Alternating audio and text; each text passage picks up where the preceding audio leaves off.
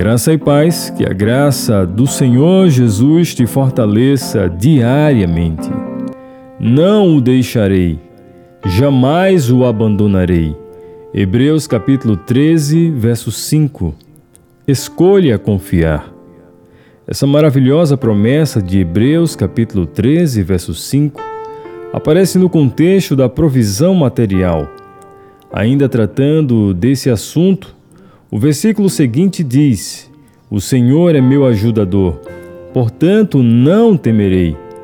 Diante da situação de nosso mundo, é muito fácil nos enchermos de temores quanto ao nosso sustento. Os empregos são incertos, os preços sobem constantemente e os salários não os acompanham. Não é natural ficarmos ansiosos? Sim e não.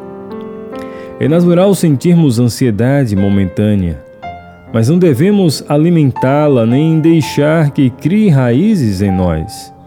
Deus enviou seu Filho ao mundo para nos oferecer salvação. E se ele não poupou nem mesmo seu próprio Filho, mas o entregou por todos nós, acaso não nos dará todas as outras coisas Romanos capítulo 8, verso 32. Sentir ansiedade faz parte da vida, mas andar continuamente ansioso é algo incompatível com nossa confiança em Deus. Aquele que nos ofereceu a dádiva suprema da salvação promete que jamais nos abandonará. Creia nisso. Com auxílio do Espírito, Relembre ocasiões em que você viu claramente a mão de Deus operando para promover e cuidar. Então, reflita sobre essas provas da fidelidade e do poder e da graça de Deus sobre você. Então, escolha confiar. E sabendo dessas verdades, da mão poderosa, amorosa e consoladora de Deus, do seu cuidado eterno, da sua graça infinita em promover todas as coisas, podemos orar.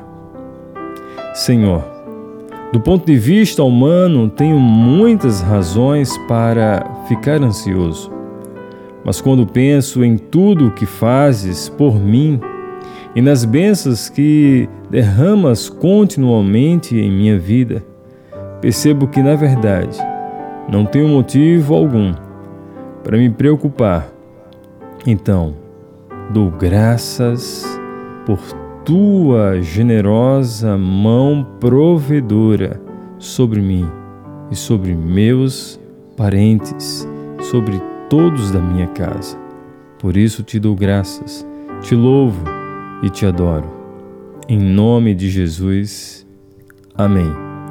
Que Deus te abençoe, abençoe a tua vida, o teu dia. Fique firme na graça do Senhor Jesus. Que Deus te abençoe.